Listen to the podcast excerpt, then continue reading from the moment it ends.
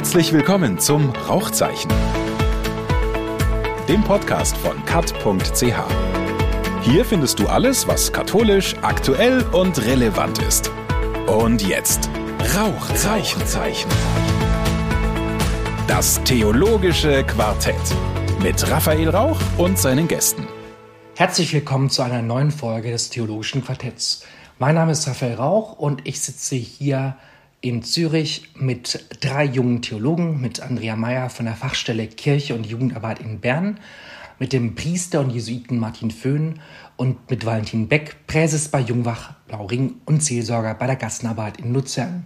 Wir sprechen anlässlich des Flüchtlingssonntags über einen Film, der das Schicksal von Flüchtlingen in den Blick nimmt und mit der christlichen Passionsgeschichte verwiebt. Es geht um den Kinofilm Das neue Evangelium von Milo Rau. Der Film spielt in Süditalien, wo Afrikanerinnen und Afrikaner unter sklavenähnlichen Bedingungen auf Tomatenplantagen arbeiten. Als ich den Film gesehen habe, dachte ich, Mensch, jetzt haben wir so lange über die Konzernverantwortungsinitiative diskutiert, jetzt haben wir so viel über Gold- und Raubbau gesprochen und alles, was in Afrika und in den Ländern des Südens abgeht, aber vielleicht unsere eigene Tomatensoße vergessen. Valentin, Kannst du noch entspannt Pasta essen nach diesem Film? Ich frage mich in diesen Tagen sowieso, was man noch entspannt tun kann. Warum denn? Aber du wirkst jetzt nicht so unentspannt auf mich. Nein, ich bin nicht unentspannt, aber äh, es ist selbstverständlich ein Gedanke, der einem immer begleitet, äh, wenn man konsumiert. Woher kommt das? Was für eine Geschichte steckt dahinter? Was für menschliche Schicksale stehen dahinter? Und ich würde überhaupt nicht sagen, dass ich das bei jedem Mal mir überlege, aber so ein Film kann einfach durchaus wieder solche Gedanken wecken. Gerade in der Zeit nach Covid. Andrea, du bist Mutter von zwei Kindern. Jedes Kind sagt als Lieblingsessen Pizza oder Spaghetti. Kannst du noch guten Gewissens die billigsten Tomaten kaufen? Also ich muss ehrlich sagen, ich kaufe nie die billigsten Tomaten, auch wenn es jetzt ein bisschen moralisch klingt, aber ich versuche wirklich sehr bewusst zu konsumieren, auch schon längere Zeit. Ich finde auch diese, das ist nicht das erste Mal, dass ich mit dieser Realität konfrontiert werde, wenn ich diesen Film sehe. Ich finde es gut, wenn mit Hilfe solcher Verfilmungen oder solcher Projekte auch vielleicht eine breitere Masse oder mehr Menschen sensibilisiert werden. Aber ich komme auch aus einer Familie, in der diese Themen immer sehr präsent waren. Es gibt ähm, viele Projekte, zum Beispiel, um nur eins zu nennen, hier aus Zürich Crowd Container wo man Tomatensauce bestellen kann in großen Mengen, so dass es auch fürs ganze Jahr reicht, von Feldern, die nicht unter diesen Bedingungen produzieren. Und ich denke, dieser Film, der macht äh, eine spannende Verbindung vom Evangelium zu diesem Lebensstil auch, der für mich ganz stark was mit Christsein zu tun hat, nämlich wie kann man verantwortlich konsumieren und wie sind wir verbunden auch mit den Menschen, die die Güter produzieren, die wir jeden Tag konsumieren ich habe halt, wenn ich solche Filme sehe, immer auch ein bisschen meinen Vater im Ohr, der immer sagt, ja, lest ihr denn alle diese Zeitschriften nicht, die die ganze Zeit im Briefkasten liegen? Also meine Eltern haben das irgendwie schon, als ich Kind war, immer sehr politisch auch diskutiert, diese Fragen, und ähm, haben sich immer auch echauffiert darüber, wie wenig sich die Menschen bereit sind zu informieren, was diese Tatsachen angeht. Aber Andrea, Hand aufs Herz, ging es dir bei den teuren Tomaten wirklich um die Arbeitsbedingungen der Menschen in Süditalien? Also wusstest du das? Oder denkst du einfach, teure Tomaten sind bio und damit gesünder, weniger gespritzt und damit besser für deine Kinder? Nein, es geht mir nicht um meine eigene Gesundheit. Es geht mir eindeutig um diese Aspekte der Gerechtigkeit. Also ich kaufe auch nichts aus Spanien, weil es dort äh, Sklavenarbeit gibt. Und ich kaufe auch nicht Bio aus Spanien, weil auch Bio in Spanien ist Sklavenarbeit. Also ich bin da ein bisschen, ich lebe auch in der Bubble ich gebe das zu, aber ich bin da recht radikal. Aber woher wusstest du das? Weil ich glaube, ich bin jetzt auch ein Mensch, der jetzt nicht völlig mit Scheuklappen durchs Leben geht, aber mir war das nicht so klar, was in Süditalien abgeht. Das habe ich jetzt durch den Film gelernt. Ja, ich glaube eben, das ist schon das Bubble-Thema, was ich vorhin angesprochen habe. In meinem, also mein ganzes Facebook ist voll von diesen Dingen. Die Zeitschriften, die zum, bei mir zu Hause rumliegen, sind voll von diesen Themen.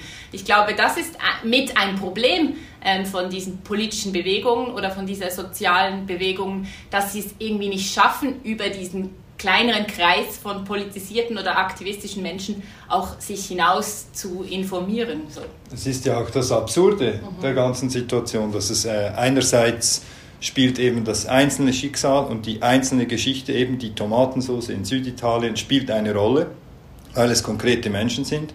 Aber eigentlich geht es bei diesem Metathema und auch beim Film um die Abstrahierbarkeit von einzelnen Geschichten, weil es geht ja um größere Themen, ins Handeln kommen, Ungerechtigkeiten in verschiedenen Situationen, sei es Generationen, sei es Migration und so weiter, ähm, wahrzunehmen. Und dieser Gap eigentlich zwischen Abstraktion und eben doch Einzelschicksal, das entscheidend ist, das ist eine große Herausforderung. Wobei ich sehe das nicht so ganz eng wie du, weil ich meine, wir sprechen ja in der Theologie oft von drei Schritt sehen, urteilen, handeln. Im Film sehen wir, wir urteilen und dann können wir handeln. Aber bevor wir diese Diskussion vertiefen, möchte ich noch dich fragen, Martin. Du bist Mitglied eines Ordens. Wer kocht bei den Jesuiten in Basel und gibt es da fair gehandelte Pastasauce? Wir schauen auch darauf, dass wir fair gehandelte und auch Bio-Sachen kaufen und vor allem lokale Sachen kaufen. Also mir war das im, Film nicht so bewusst, mhm. dass das in Italien äh, auch so passiert. Aber wir haben immer jetzt drauf geschaut, jetzt seit ich in Basel bin, dass wir wirklich versuchen, möglichst lokal, auch vom Bauern und saisonal die Sachen zu kochen.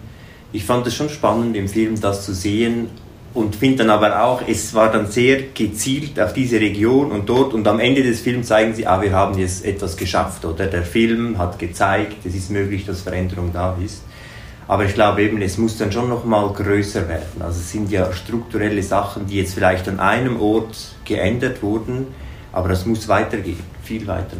Also ich finde es auch ähm, wichtig, diese strukturelle Frage. Und ich ähm, habe vorhin so ein bisschen gestutzt, als du gesagt hast, man sieht in dem Film nicht viel Gewalt. Ich finde, man sieht sehr viel Gewalt in dem Film, ja. weil zum Beispiel diese Szene, wo er äh, der eine, der den Apostel spielt, anruft, nachdem dieses Lager zerstört wurde. Also das kann ich fast nicht anschauen, weil das finde ich so brutal. Das ist nicht eine Gewalt, wie sie bei Mel Gibson äh, dargestellt wird oder auch am Ende vom Film mit dieser Auspeitschung. Aber es ist, das ist diese tägliche Gewalt, das ist die Gewalt, auf der unsere Gesellschaft aufgebaut ist. Und diese Gewalt zu verbinden, auch mit der Gewalt, der der Menschensohn ausgesetzt ist, sozusagen, das finde ich sehr, sehr spannend in dem Film. Also ich fand auch gerade diese Szene, als die und man zeigt ja nicht genau, dass die Unterkünfte zerstört werden. Moment mal, könnt ihr mir kurz sagen, von welcher Szene ihr sprecht? Ich kann es mir gerade nicht vorstellen, wo wir sind im Film. Was sehen wir im Film und was machst du daraus? Es gibt im Film so den Moment, wo du siehst, zuerst da die Unterkünfte in diesem Rohbau eigentlich. Wo die Flüchtlinge wohnen. Ja. Wo die Flüchtlinge wohnen. Was so ein bisschen nach Favela, Slum ja, aussieht genau. in Italien. Genau. Und dann siehst du irgendwann später im Film, dass die zerstört sind. Du siehst vorher so, die demonstrieren, da siehst du viel Polizei und dann siehst du nachher, dass diese Unterkünfte zerstört sind. Und du siehst nur noch so ein Plakat von der Demonstration, das dann noch im Wind so ein bisschen flackert. Und du siehst nachher, beschreiben sie, ja, die Unterkünfte wurden zerstört, weil die Arbeiter jetzt an einem anderen Ort gebraucht werden. Das heißt, Unterkünfte werden vernichtet, ihnen wird die Wohnung entzogen und in der Hoffnung, dass sie dann weiterziehen, dort wo jetzt, das war das nachher, die Orangen, ja. Orangenerde ist jetzt da und das ist an einem anderen Ort, die sollen jetzt dorthin gehen. Also man zwingt sie, an anderen Orte hinzugehen, indem man einfach in die Unterkunft vernichtet. Ja, und das fand ich schon krass. Jedes ähm, Plastikzelt und jede Blechhütte ist im europäischen Kontext ist eigentlich manifestierte strukturelle Gewalt, weil niemand wohnt in Europa ohne strukturelle Gewalt in solchen Zuständen. Ja, und es gab ja eine ganz vielleicht am Anfang de, des Filmes auch, wo sie sagen, eigentlich gibt es mehrere Baracken, die stehen ja schon, aber sind abgeschlossen. Wir dürfen nicht da drin wohnen. Mhm. Also es gäbe eigentlich genügend Wohnungen oder es gäbe viele Wohnungen und die dürfen aber gar nicht rein, weil halt eben sie werden an anderen Orten gebraucht oder gezwungen dahin zu gehen. Stichwort strukturelle Gewalt, da gibt es wahrscheinlich eine abstrakte Verantwortung, aber auch die Verantwortung von uns allen. Ihr seid zum Teil in der kirchlichen Jugendarbeit aktiv. Es gibt doch dieses Pasta-Set. Mit einem Pasta-Set äh, Jugendliche ins Gespräch über Gott und die Welt zu bringen. Da frage ich mich, müsste man diesem Pasta-Set nicht noch ein Update geben? Es geht jetzt nicht nur um Gott, sondern auch um die Welt. Und die Welt, die um den Pasta-Kosmos kreist, ist brutal. Aber die großen Fragen, die da eben auf den Tisch kommen sollen, zusammen mit dem Essen, die handeln ja eben über Gott und die Welt und die Verbindung dazwischen und was der persönliche Bezug zu Gott und Gottes Bezug zur Menschheit allgemein eben in die Welt hineinwirkt. Also das ist nie, ähm, bei diesem Projekt, so wie ich das wahrgenommen habe, äh, war das nie getrennt voneinander. Und ich glaube auch, dass die meisten in der Kirchenjugendarbeit diese Verbindung explizit anzielen. Ja, also ich glaube, das ist ganz wichtig, weil die, das Christentum ist, also für mich zumindest, ist auch ein Lebensstil. Ähm, das ist nicht ein Hobby, das ich irgendwie so, wie ich einmal in der Woche zum Tennis und einmal in der Woche zum Gottesdienst. Ähm, für mich ist der Glaube etwas, was das Leben durchdringt. Und diese Fragen nach Gewalt und nach einem guten Leben für alle, die sind ja damit verbunden und die lassen sich irgendwie nicht abschneiden, ist mein Eindruck. Also deshalb finde ich auch diese ganzen Diskussionen, ist es jetzt legitim, Politik und Religion zu vermischen? Ich finde, das Leben ist eines und der Glaube ist einer. Und das zeigt sich in diesem Film, finde ich, sehr, sehr eindrücklich. Auch halt durch diese Person von diesem Ivan, der den Jesus spielt und eigentlich in dieser Doppelrolle, also in dem Film so hin und her sich spiegelt, so ist ja das eigentlich sehr ja, mit dem Holzhammer ausgedrückt von Milo Rau. So. Ja, aber zeigt das der Film wirklich? Also für mich war der Film sehr stark politisch, sehr stark auf die Gerechtigkeit aus, also dass das Evangelium fast nur noch politisch oder aktivistisch auch ist. Also für mich hat da schon eine Dimension gefehlt eigentlich. Und zwar so, die Ausrichtung auf Gott oder so kam mir eigentlich fast gar nicht vor, sondern nur irgendwie in den Texten vom Evangelium her. Also das ist irgendwie ein bisschen künstlich manchmal, dass man jetzt da das Evangelium oder auch den Weg Jesu daneben laufen ließ. So. Also die Botschaft vom Film fand ich sehr gerechtigkeitsorientiert. Ich gebe dir da absolut recht. Ich glaube, es ist, ein, wenn man das Evangelium nimmt, ist es ein einseitiger Fokus. Aber dieser einseitige Fokus, der darf auch sein. Es ist einfach die eine Seite beleuchtet, so wie irgendein ähm, äh, Jesus Weltenherrscherbild auch nur eine Seite des Evangeliums fokussiert. Und jetzt hier wird klar, das äh, Sozialrevolutionäre ähm, fokussiert. Aber ich glaube, wenn wir nochmal auf die kirchliche Jugendarbeit zurückkommen, das ist einer der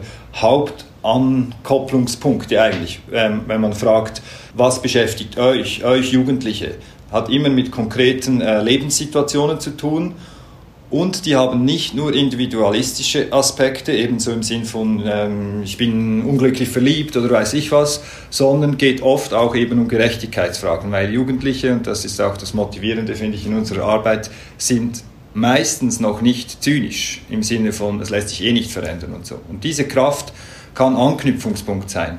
Und das Religiöse, und das fehlt mir im Film zum Teil auch, aber kann man eigentlich drauf projizieren noch, beziehungsweise nach ähm, schalten auch. Das kann ein ähm, Motivationsmotor sein dahinter. Wenn man ein Menschenbild hat, das von äh, Gottes Ebenbild äh, geprägt ist und so weiter, dann kann das einer möglich, der möglichen Motivationsgründe zu sein, eben ins Urteilen und ins Handeln zu kommen.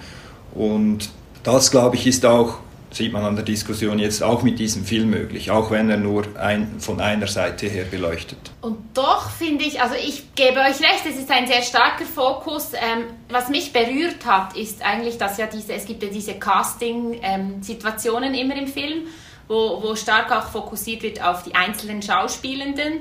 Und dort hat, habe ich den Eindruck gehabt, hat es ähm, sehr starke Zeugnisse gegeben und das ist etwas, was mir jetzt halt auch immer wieder auffällt in der interkulturellen oder Flüchtlingsarbeit, die wir bei uns in der offenen Kirche haben. Diese natürliche Verbundenheit mit dem Glauben, die in vielen ähm, Kulturen halt auch anders ist, als wir es hier äh, jetzt im Schweizer Kontext gewohnt sind wo vieles so selbstverständlich ist, dass es gar nicht explizit gesagt wird. Also gerade diese Szene, die du vorhin angesprochen hast mit den zerstörten Unterkünften, dort gibt es ja diese Szene, wo, wo er am Telefon ist, der eine, der den Jünger spielt, und der sagt, I am here alone, alone with my God. Und das ist nicht einfach eine redende Wendung, glaube ich. Das war für mich so ein Zeugnismoment. Aber es ist eindeutig so, dass Milorau dort keinen Fokus drauf legt, oder?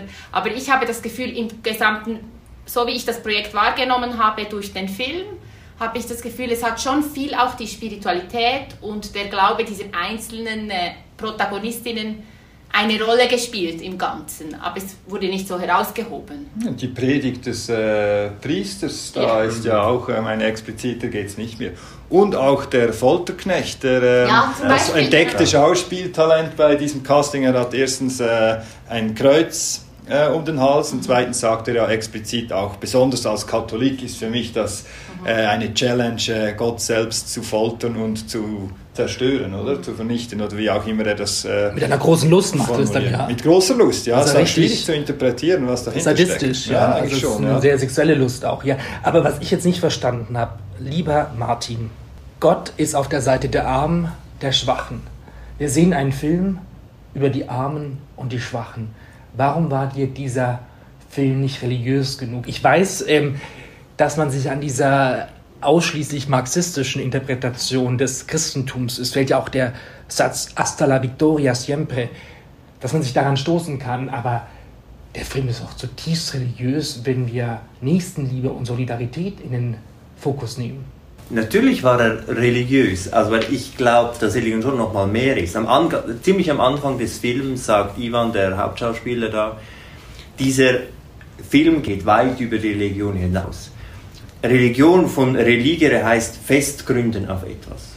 Und ich glaube, dass das also Religion im, im Endeffekt ist das, was alles umschließt. Und hier wird auch ein Aspekt gezeigt. Also natürlich ist im Christentum Gott bei den Armen, aber er ist auch bei den Reichen. Er ist überall.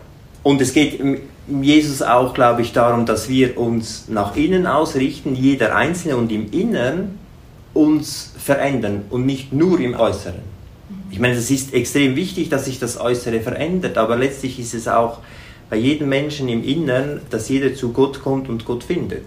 Andrea, ist dir durch diesen Film die Passionsgeschichte irgendwie neu erzählt worden, ein Licht aufgegangen? Was hast du gelernt? Ich habe einfach, also ich fand, der Film hat, hat es verstanden, diese Passion zu übersetzen. Also so wie ich es vorhin gesagt habe, ich habe mal irgendwo einen Satz gelesen, dass ähm, die Passion erzählt, was passiert, wenn Gott sich den Menschen ausliefert, was Menschen mit Menschen äh, zu machen bereit sind.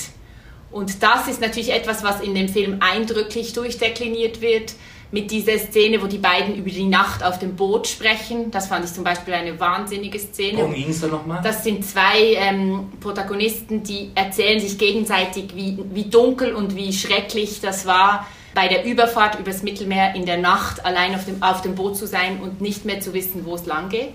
Diese absolute Dunkelheit, die da beschrieben wird. Oder auch die, die Folterszene mit diesem extremen Rassismus. Also da wird ja wirklich einfach Rassismus bis ins Äußerste getrieben.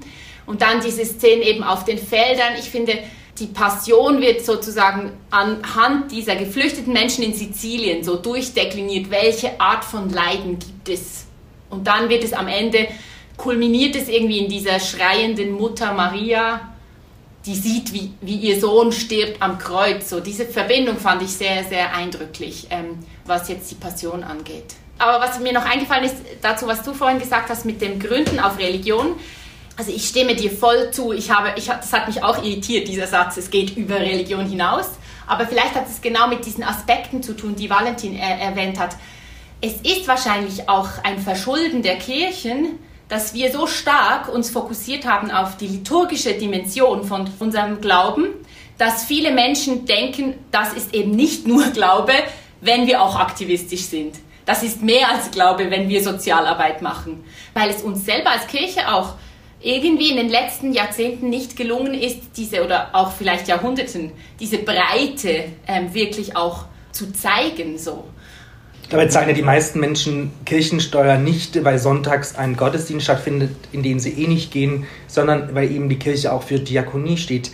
Aber Andrea, was hast du jetzt gelernt oder welches österliche Licht ist dir aufgegangen in diesem Film? Oder hast du es jetzt eher so als Dokumentation gesehen über, über Flüchtlinge in Süditalien, was jetzt mit Ostern, Karfreitag, Golgotha wenig zu tun hat? Ostern ist in dem Film ja ziemlich klein nur dargestellt. Es ist eigentlich nur in diesem Abspann. Der Roadmovie, ja. Ja, dieser Roadmovie, ja. oder das ist Ostern, da wird Ostern so ein bisschen angetönt, aber nicht mehr mit dem explizit mit dem, mit dem Evangelium verbunden. Und deshalb finde ich schon eigentlich das Leiden, also diese Verbindung vom menschlichen Leiden mit dem Leiden des Menschensohnes sozusagen. Das würde ich sagen, ist meine Erkenntnis von dem Film. Mich hat das Ende des Films irritiert, aber ich fand es dann doch eigentlich ganz gelungen, weil wir haben ja immer, bei uns ist ja Ostern furchtbar pathetisch aufgeladen, dieser Karfreitag, dann diese 72 Stunden, drei Tage, wartet man bis auf die Auferstehung, aber eigentlich ist doch Auferstehung hier im Jetzt, äh, in jedem Moment kann Auferstehung passieren. Und da fand ich das jetzt mal so eine Art ähm, softe Version von Auferstehung. Eben, wir haben diese dramatischen Szenen auf Golgotha und plötzlich ist der Film zu Ende und wir sehen ja einen äh, Abspann, der auch ein Feel-Good-Movie sein könnte. Es ist ein Roadtrip. Und äh, plötzlich haben wir eine Verwandlung erlebt. Ja, und ich, ich fand sie irgendwie schwierig, aber irgendwie auch lustig. Valentin, was hast du über Ostern in diesem Film gelernt? Also der Abspann ist ja auch mit einem Text versehen, oder? Und das ist eigentlich der Missionsbefehl. Also bringt diese Botschaft, dass Veränderung möglich ist äh, und dass Würde sich unbedingt durchsetzen muss, ist da eigentlich enthalten. Und ich glaube, es ist sehr bewusst, dass ein, sagen wir, das Auferstehungsbild ist ausgelassen. Ich würde es jetzt nicht so interpretieren, dass es weggelassen ist, sondern die österliche Botschaft eben durch die Hände aller Menschen nachher weitergetragen werden kann, oder? Und ich glaube, das ist auch der Kompromiss, den Rau einfach macht dass er nicht einen explizit sichtbar manifestierten religiösen Film machen wollte, sondern dass er eigentlich eben ankoppelbar ist für verschiedene Perspektiven. Für eine nicht religiöse Perspektive, du kannst sagen, ja, kannst es rein marxistisch verstehen, aber ich glaube, das sagt der Film schon auch nicht aus. Weil zum Beispiel diese Proteste sieht man auch, wenn einfach protestiert und gegenreagiert wird, dann gibt es eine Spirale von Gewalt oder Spirale von Vorwürfen und da passiert nichts. Ich glaube, er hat die Dimension schon auch, dass im Zentrum eigentlich die Würde des einzelnen Menschen steht und der Aufschrei, wenn diese verletzt wird.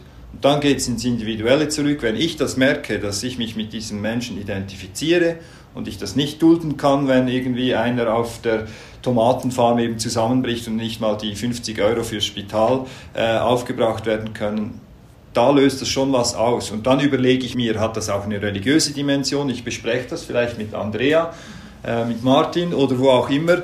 Und dann kann eben das Religiöse dazukommen. Aber wichtig ist, man kann in Diskussion kommen eben mit verschiedenen Perspektiven. Und ich meine, in pluralistischer Welt ähm, finde ich das eigentlich gelungen und sinnvoll, dass man einen Film macht, den man dann mit verschiedenen Hintergründen sich ansehen kann, darüber diskutieren kann und dann auch wieder zurück in die eigene Weltinterpretationswelt gehen kann und schauen, eben ist das für mich jetzt auch Ostern oder nicht. Also hattet ihr auch, ich hatte ähm, einmal beim Film so ein bisschen auch den Gedanken, warum ist denn aber diese biblische Perspektive doch so stark, so klassisch gemacht? Weil es die erfolgreichste Geschichte äh, der Literatur ist. Also warum diese Sandalen und diese, also da habe ich mich kurz, habe ich mir so ein bisschen überlegt, warum muss jetzt es aussehen wie Pasolini oder überhaupt wie jede beliebige Bibelverfilmung, die es gibt, warum eben diese Sandalen. historischen Klamotten weil ich irgendwie mir kurz überlegt habe, hätte es nicht auch mehr Kraft, wenn es wirklich radikal in die Gegenwart ähm, transportiert würde. Ich habe, mir haben die Szenen sehr gefallen, bei denen es durchmischt ist. Also die, zum Beispiel diese eine mit im Supermarkt, hm. wo man dann Tomaten wo die Tomaten runtergeschmissen werden und dann aber auch Figuren mit Kostümen quasi da sind und dann quasi wirklich so diese Verschmelzung ist. Aber warum es dann noch diese Ebene gibt von dem reinen Bibelfilm sozusagen, da habe ich mich dann gefragt, ist es nicht auch eine Fremdheit vom Evangelium, die dadurch noch verstärkt wird? Aber ich weiß nicht, wie ihr das wahrgenommen habt. Ja, also ich fand das auch absolut interessant und ich glaube gerade, was du vorhin Martin gesagt hast, die große Stärke dieses Filmes ist eben, dass man ihn von verschiedensten Perspektiven anschauen kann. Ich glaube, es können ganz viele verschiedene Menschen mit diesem Film etwas anfangen. Und dann dieses Vermischen, und es wird immer, je mehr man zum Ende zum Film hinkommt, werden sie vermischter, also die Szene. Sie laufen dann eben mit diesen biblischen Kleidern durch die Gassen eben im Kaufhaus da und die stärkste Szene fand ich halt am Schluss diese Verurteilung vor Pontius ja, Pilatus. Die also die Predigt des Priesters, des richtigen Priesters, und dann steht er da in der Meute und klagt Jesus an und er wird verurteilt. Also da kommt wirklich so diese beiden Welten zusammen und man merkt so wie der Priester oder auch Leute, die da stehen, ja, verurteile ich jetzt der Priester, ich gehöre auch zu denjenigen, die da in der Meute stehen und verurteilen. Und da war echt so der Moment, ja, wo verurteilen wir auch unschuldige Leute oder, ähm, ja, und da die Verknüpfung, das fand ich richtig, richtig stark so. Oder auch dann, als äh, Petrus durch die Gassen läuft und die Touristen ja. sich umdrehen und sagen, hey, bist nur du einer von Jesus. Also wirklich so die Raum und Zeit, wird komprimiert und zusammengefügt so. Und das fand ich schon echt stark so. Ich finde es auch ein cooles Stilmittel. Also halt wie Brecht, oder? Dann kommt man wieder raus und dann ist das historisch mit historischen Kleidern und trotzdem haben sie Handys, äh, wie das bei jedem Schauplatz äh, heutzutage der Fall ist. Eine, die, die Masse bei der Verurteilung ja, filmt alles und trotzdem sind historische Kleider da. Und ich meine, es muss ja, dass diese ähm, Logik nicht durchgezogen ist, das ist einfach auch coole Irritation, dass man ja. dranbleibt und immer auch überlegen muss, wo bin ich jetzt? Ist das äh, hinter dem Set oder ist das ähm, ist eigentlich auch das Theater wurde wahrscheinlich auch noch ähm, komplett durchgeführt. Das ist ein Passionsspiel analog sozusagen, Film gleichzeitig und Regieaufnahmen. Also ich finde die Mischung macht es einfach auch lebendig.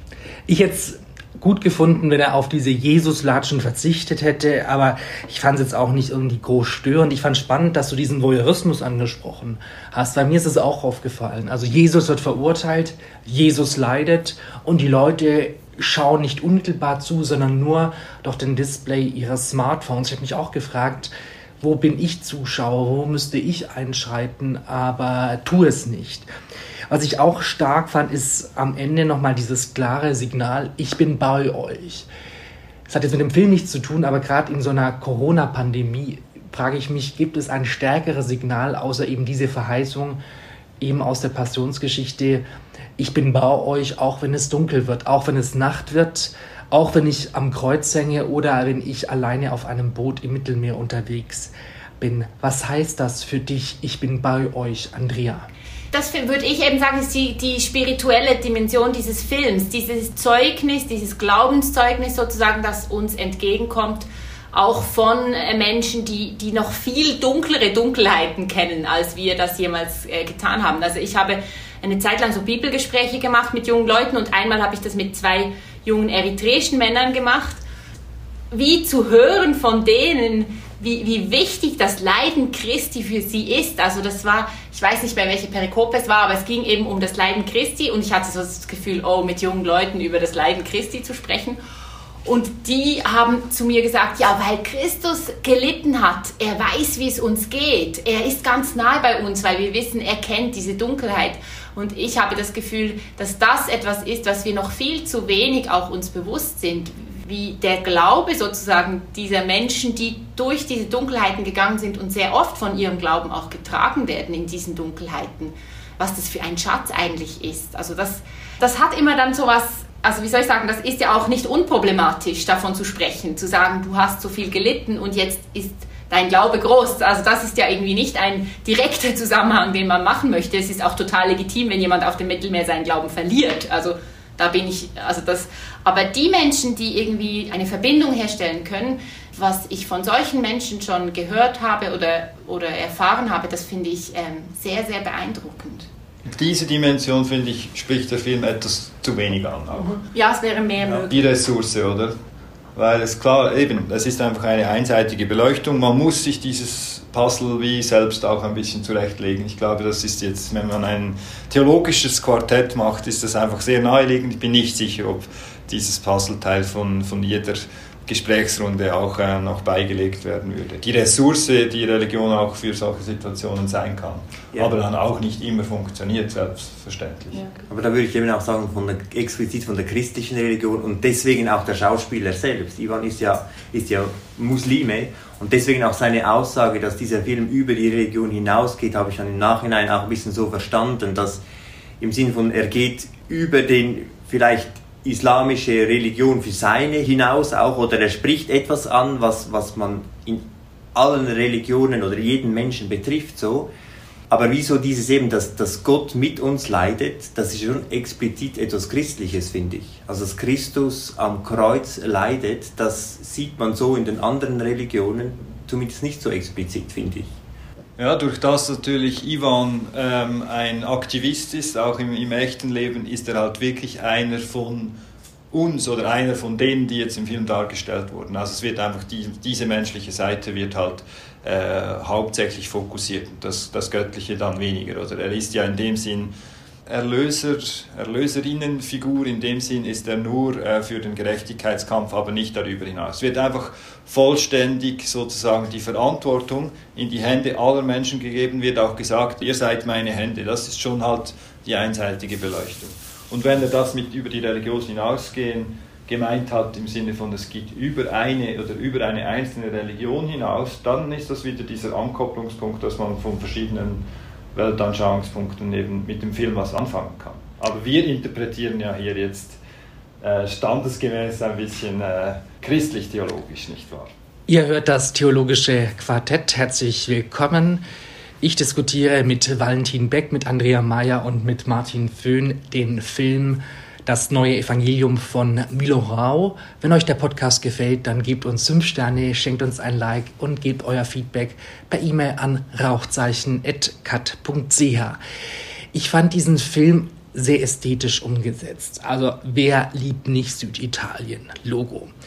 Meine Lieblingsszene ist, wie Jesus umhüllt von einem weißen Gewand am Strand spazieren geht. Valentin, was war deine ästhetische Lieblingsszene? Jetzt geht es gar nicht so um Inhalt, sondern einfach so, welche Szene hat dich visuell angesprochen? Außer vielleicht der peitschende Jünger.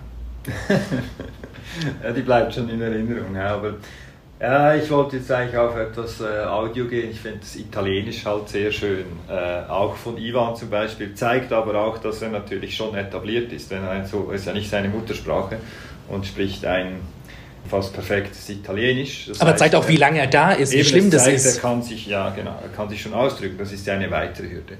Rein visuell. Ja, ich finde auch gewisse Matera-Bilder und Jesus-Latschen, da habe ich abgehängt, weil das kennt man einfach von zu vielen Filmen. Es sind schon die, die, die, die Mischung, sagen wir jetzt auch die Darstellung des Ghettos, muss man eigentlich so sagen, ist sicher geblieben. Die ruhigen Szenen, zum Beispiel am Meer auch, die sind auch geblieben. Ich glaube, ich kann nicht eine richtig rauspicken aus dem ganzen Film. Wir hatten zwar von dieser Tomatenszene, das hatte ich eben auch stark, wobei das war ja, glaube ich, nicht gespielt im Film, sondern es war Video-Footage von Aktivisten, die den Supermarkt gestürmt haben. Oder habe ich das jetzt falsch in Erinnerung? Andrea, kannst du dich daran erinnern? Es, es, ist irgendwie eine Mischung, oder? Sie haben das, diese Aktion wirklich gemacht, aber ich hatte dann den Eindruck, dass es noch wie eine zusätzliche Szene gab mit den biblischen Figuren. Aber ich kann mich auch nicht dass ganz. Es war wie eine Mischung, ja, von mhm. beidem, ja. Welche Szene ist dir in Erinnerung geblieben? Also, wenn ich an den Film denke, dann denke ich an die Gesichter. Also, ich, hab, ich mochte diese, diese Szene aus den Castings sehr gerne, wo man diese, zum Beispiel diese eine, wo, man die, wo die Menschen auch gefragt wurden, ähm, wen sie gern spielen möchten. Diese Nahaufnahmen auf den Gesichtern, das hat mir wahnsinnig gut gefallen. Und die eine Szene mit dem römischen Hauptmann, das ist ja der, der italienische Aktivist, ähm, der in einer vorderen Szene so völlig durchdreht und den Milorau quasi wegschickt und sagt, wir machen hier Aktivismus und keinen Film und so. Und dann diesen Menschen zu sehen als römischen Soldaten, der Jesus auf der Via Dolorosa zu trinken gibt. Und man, also für mich hat dann das halt so nachgeklungen, wahrhaft, dieser Mensch ist Gottes Sohn. Also so diese Szene, das hat mich wahnsinnig berührt. Das fand ich eine sehr, auch ästhetisch. Auch wie dieser Mann, der immer so in der normalen Kleidung wirkte, ja sowieso halt so ein so ein Gewerkschaftsaktivist, jetzt auch nicht besonders modisch, dann in dieser großen Uniform zu sehen, das hat mich irgendwie berührt, ja. Martin, welche Szene ist dir visuell in Erinnerung geblieben?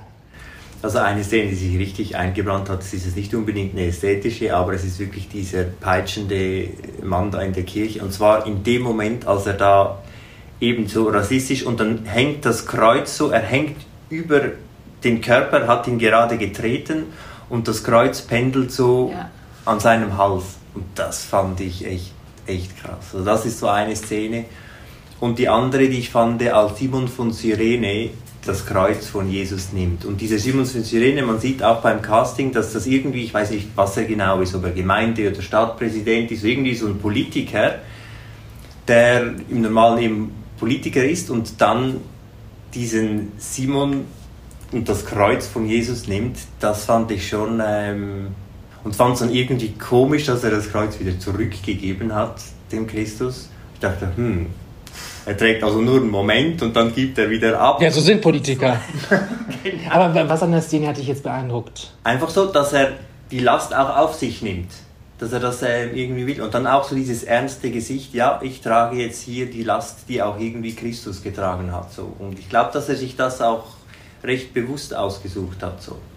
Verdammt guter Schauspieler ist. Für das es ein Laie ist, oder? Ja. Er ist Politiker. Ja. Aber ich finde, das ist ein Aspekt, darüber haben wir jetzt noch gar nicht richtig gesprochen, dieser Spielcharakter von dem Ganzen. Also das ist ja etwas, was wir jetzt auch in der katholischen Tradition gut kennen, so dass man irgendwie die Passionsgeschichte spielt oder dass auch andere äh, Traditionen gibt von äh, biblischen Geschichten oder anderen Geschichten, auch St. Martin oder was auch immer, so dieses Verkörpern von biblischen Figuren.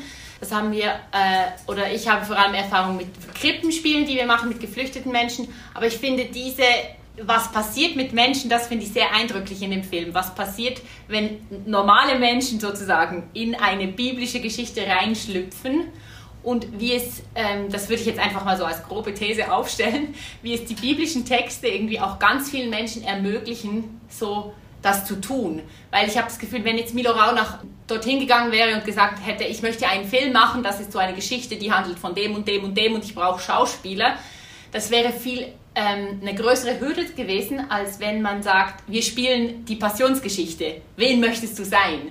Also dass so dieses allgemeine Kulturgut, die, die, das die biblischen Geschichten sind und diese Verbindung zu einzelnen Figuren, die automatisch ganz viele Menschen jetzt gerade in Süditalien haben, dass das wie so eine Ressource auch ist, die er sehr, sehr schön in dem Film ähm, nutzen kann, finde ich. Absolut. Und das Geschichten erzählen an und für sich, oder? Gestern war ich irgendwie auf einem Winterspaziergang, habe eine, ganz, ganz kleine Krippe in so einer äh, Waldhütte gesehen. Und ich dachte mir, das ist eigentlich schon krass. Das ist einfach eine geschriebene Geschichte, die jetzt auf der ganzen Welt dargestellt wird, weil sie eben funktioniert. Es ist eine wunderschöne Geschichte, man kann sich identifizieren damit und das macht halt dann auch äh, einfacher. Und die Methode von Geschichten erzählen und dann Inhalte ist einfach wahrscheinlich erfolgreicher als ähm, 50 theologische Abhandlungen zu schreiben. Geschichten erzählen und immer wieder neu adaptieren, am Beispiel der Passionsgeschichte. Das war das Theologische Quartett zum Flüchtlingssonntag 2021. Vielen Dank, Valentin Beck, Andrea Meyer und Martin Föhn. Ich werde bei meiner nächsten Pasta dran denken, eine fair gehandelte Tomatensauce zu kaufen. Wenn euch dieser Podcast gefallen hat, dann schenkt uns ein Like, gebt uns 5 Sterne und schickt uns euer Feedback an rauchzeichen.cut.ch. Danke fürs Zuhören, macht's gut. Rauchzeichen, der Podcast von kat.ch. Besuche uns gerne auf unserer Website. Hier findest du alles, was katholisch, aktuell und relevant ist. Rund um die Uhr auf einen Klick. kat.ch